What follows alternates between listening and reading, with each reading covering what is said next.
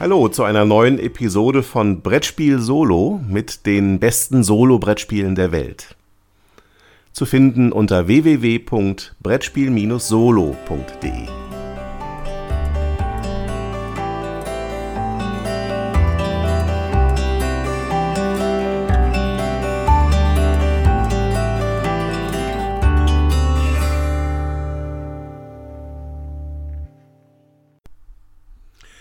Scythe ist ein Spiel für ein bis fünf Spieler ab 14 Jahren von Jamie Stegmaier, das bei Feuerland erschienen ist. Angesiedelt in einem fiktiven Osteuropa der 1920er Jahre sind die Spieler die Anführer verschiedener Nationen, die um die Vorherrschaft in einem begrenzten Gebiet rund um den kapitalistischen Stadtstaat Die Fabrik ringen. Dazu erkunden sie Regionen, produzieren Ressourcen und Arbeiter errichten Gebäude und bauen Mechs, mit denen sie auf den Schlachtfeldern der Regionen gegeneinander kämpfen. Um zu gewinnen, müssen die Spieler eine Reihe von Erfolgen in verschiedenen Bereichen erzielen und am Ende des Spiels das größte Einkommen anhäufen. Zum Spielablauf. Jeder Spieler verfügt über ein individuelles Spielertableau, das insgesamt acht Aktionsmöglichkeiten eröffnet. Dazu zählen Bewegung, Ressourcenproduktion, Aufrüstung, Handel, Entwicklung, Rekrutierung und der Bau von Mechs und Gebäuden.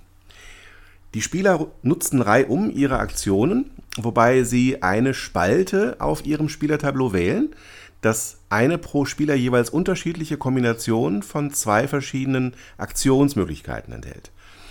Die Spieler haben dabei die Wahl, ob sie nur die obere, nur die untere oder beide Aktionen nacheinander durchführen möchten.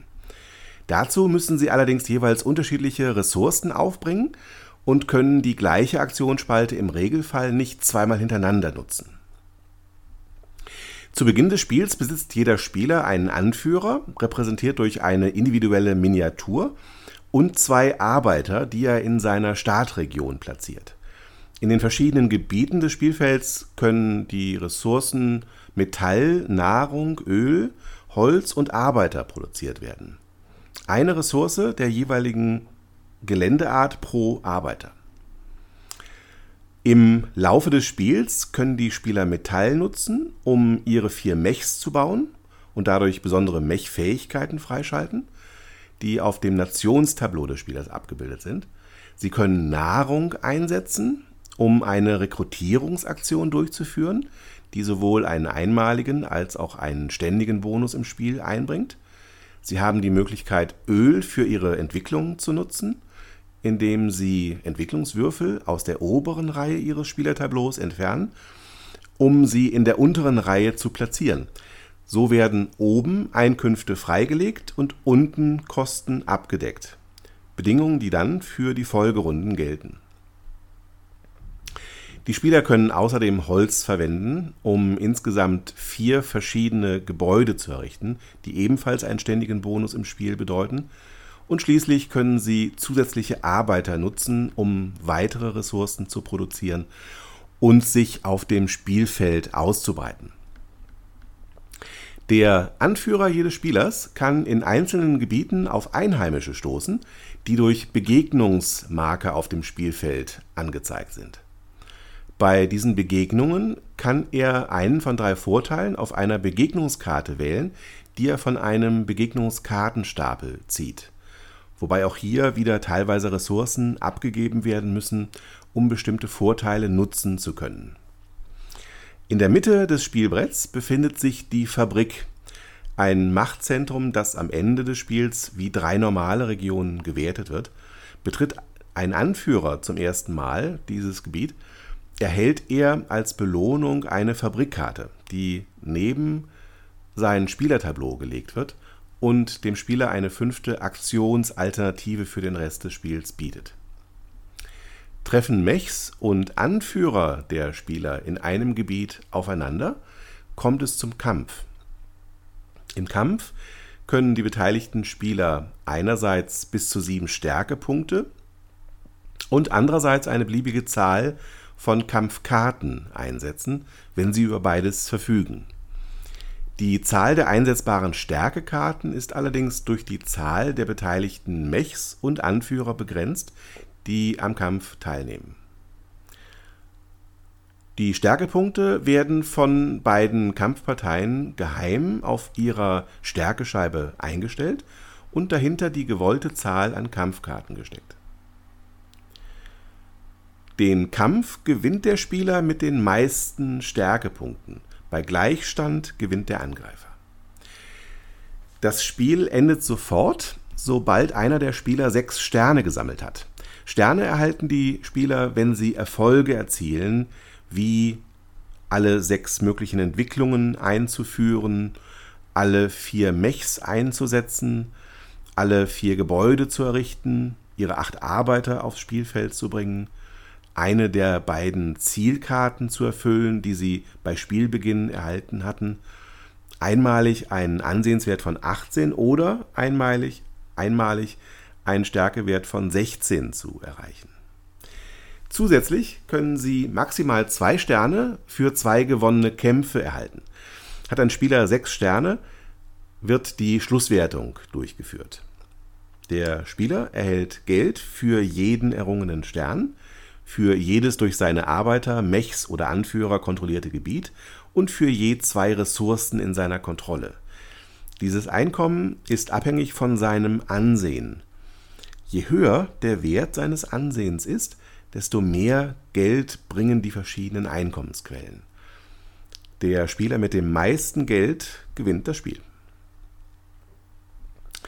In Scythe tritt der Solospieler gegen einen Automa an, also einen Dummy-Spieler, der ähnlich wie in Gaia-Projekt durch ein Kartendeck gesteuert wird. Zusätzlich bekommt der Automa eine von vier Fortschrittskarten, mit einem jeweils unterschiedlichen Schwierigkeitsgrad, auf dem sein Entwicklungsfortschritt im Spiel angezeigt wird.